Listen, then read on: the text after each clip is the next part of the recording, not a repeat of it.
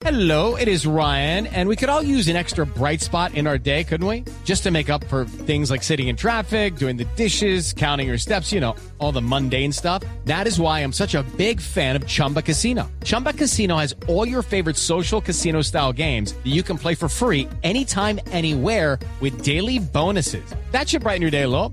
Actually, a lot. So sign up now at chumbacasino.com. That's chumbacasino.com. No purchase necessary. BGW. Void were prohibited by law. See terms and conditions. 18 plus. 10 de la mañana, 9 minutos. El periódico El Nuevo Siglo trae hoy un listado interesante, Felipe. La lista de candidatos presidenciales, habíamos quedado en que eran 30 y pico, Tren- ¿cierto? La última vez yo me perdí como en 31. Bueno, se sigue Por creciendo, firmas, ¿no? se sigue creciendo, no, no solo por firmas, estos son los candidatos en total, se sigue creciendo esta lista, son 53 candidatos presidenciales al día de hoy. Y aquí está en la página 6 del nuevo siglo de hoy la lista de los 53.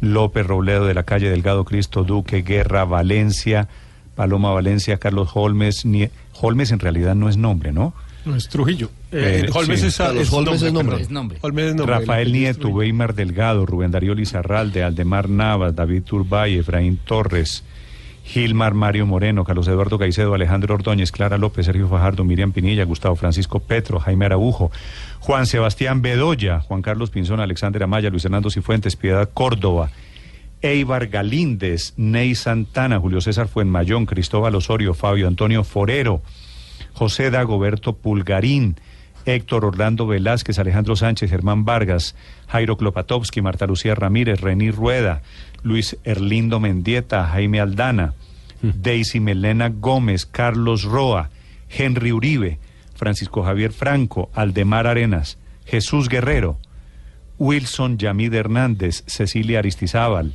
Frank Joseph Pearl, Es el último. Luis Emilio Durán. No, el último, lo que le quiero decir es, estos son los 53.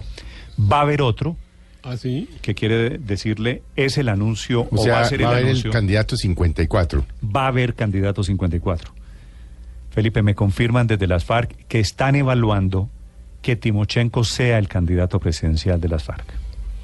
Timochenko es Timo León Jiménez, jefe de las FARC en la época de guerrilla y aún jefe de las FARC en la época de partido político. Que sería una noticia interesante porque querría decir que las FARC van a tener candidato propio. Mm. Lo vienen diciendo de diferentes maneras posibles y me lo confirman esta mañana personas que me piden desde cerca de las Sí. FARC que no las mencione.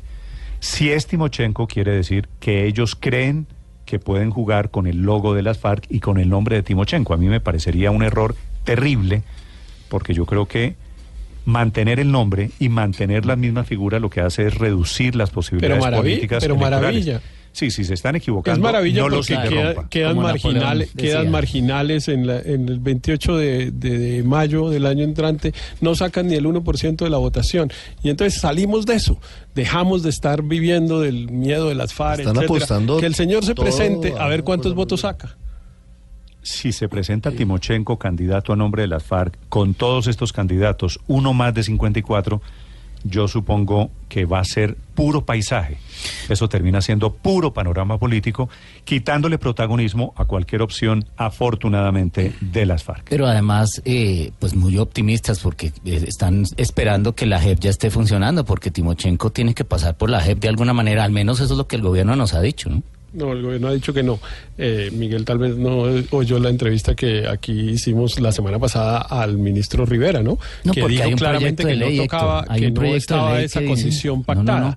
Hay un proyecto de ley que está todavía pendiente que dice que no, que si hay una condena el señor tiene que separarse de la curul. Ah, Me pero- imagino que también tendrá que separarse de la, Ah, de la ah, candidatura. obvio, obvio, O claro. Esa no- sería, sería hipotéticamente una de las preguntas. ¿Qué pasa si Timochenko fuese elegido presidente y es condenado después por la JEP? ¿O qué pasa con los parlamentarios de la las FARC presidencia. que sean elegidos para el año entrante en marso y después sean condenados por la JEP? Claro, tendría ya, que dejar la presidencia. Ahí hay un hueco grande Pero no, la respuesta es dependiendo la sanción que le imponga la JEP. Si la pues, JEP le impone una sanción restrictiva de la libertad que le impide ejercer, pues le Ah, toca pero dejar el cargo. tendríamos punto. presidente con casa por cárcel el Palacio de Nariño. Eso sí sería pues muy O, novedoso. o parlamentarios con el Congreso por cárcel. por casa. Pero la JEP Que es más probable que esto segundo La ocurra. JEP es la que tiene que decir cuál es la sanción que le impone, sí. Y si le impone, por ejemplo, sembrar tomates en San Vicente del Caguán, pues no puede ser congresista. O en la casa privada. No, Héctor, acuérdese que en los acuerdos de hace un año con las FARC le vendieron al país que iba a haber penas privativas de la Claro. libertad. Esa es la figura. Claro, no le parece privativo de la libertad tener que ¿Sembrar estar en? San Vicente del Caguán. No, No, ah, no, es, que, es que pena, restricción efectiva de la libertad no Pero es, es que en estar San en una Vicente cárcel. no queda el Palacio de Nariño. El Palacio de Nariño queda en restricción Bogotá. efectiva de la libertad no es estar en una cárcel, es, es, es tener sus libertades restringidas. Entonces el señor, por ejemplo, no puede salir No, de un municipio cualquiera de Colombia. Restricción privativa de la libertad es que no es que puede... no es privativa sino efectiva. Restricción No, pero no puede movilizarse por todo el territorio nacional como Pedro Pero por Lo que la JEP diga. No, por eso. No, pero es que la JEP no hace la ley. Pero es que se, se opina con seriedad cuando se dice que Timochenko puede estar en la casa de Nariño. No, yo sí creo Pues que a no. este no, paso no, sí, Aurelio, técnicamente, No, no, aunque no, parece, no. Aurelio, usted que es matemático... Despierten al doctor Aurelio, Ceballos, despierten es- al doctor No, ya son Ceballos. las está 10, me he dormido con una pesadilla. muy buenos, Aurelio. Despierta, Aurelio, pero no le ha servido para nada, doctor Ceballos. Está con una pesadilla. Aurelio, póngase- Despierte. No, no, no, digamos cosas ¿cuál es la opción? Póngase los audífonos, No, Aurelio. no, ninguna. ¿Usted conoce la diferencia entre improbable e imposible? Eh, Es improbable, improbable, es improbable todo que es Timochenko posible, llegue todo a la es presidencia, posible, pero no es imposible. Todo es posible, pero todo no es igualmente probable. Esa es la clase número uno de probabilidad 0,1, sí, correcto. Sí, pero, pero, pero no lo digamos, es que estamos hablando de posibles.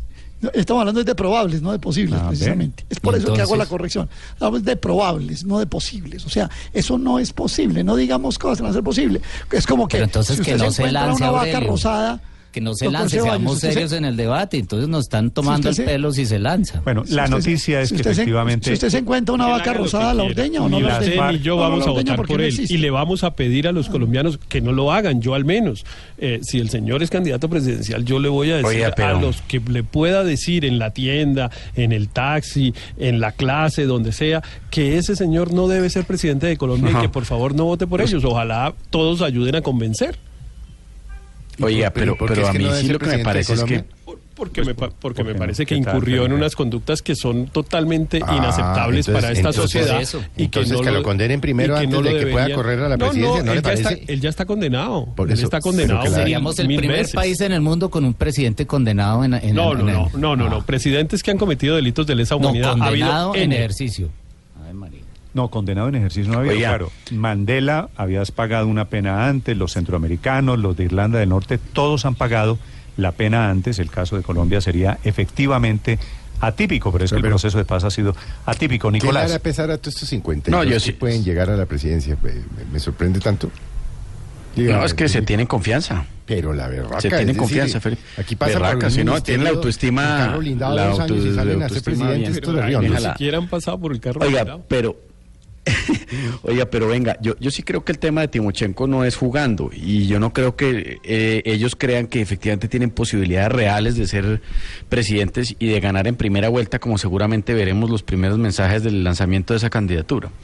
Lo que sí creo es que es parte de su estrategia política de cara a las, a las elecciones presidenciales y para eso van a exigir, por ejemplo, meter a Timochenko en los debates presidenciales.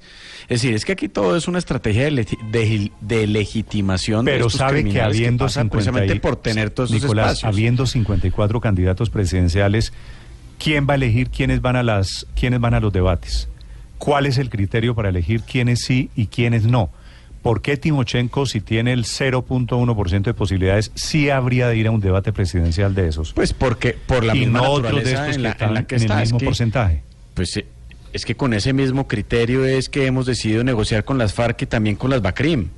Es que lo cierto, Néstor, es que esta gente está jugando fuerte y está jugando duro. Esto no es una pantomima, ni yo creo que sea un juego, ni es para reírse. Es decir, la posibilidad de que las FARC tenga candidato presidencial, un señor que tiene, quién sabe, 400 años de condena, seguramente o más, por las autoridades ya establecidas, no en la JEP, sino sentencia seguramente por la jurisdicción ordinaria o algo por el estilo, pues eh, nos va a crear un problema de naturaleza y en breve estaremos dando el debate, se lo aseguro, de si Timochenko debe o no estar en igualdad de condiciones con los demás demás candidatos presidenciales. Y así van a querer jugar y esos Mientras- espacios son los que quieren. Y ese papelón es el que nos van a meter de aquí a las elecciones presidenciales de mayo del año En entrante. el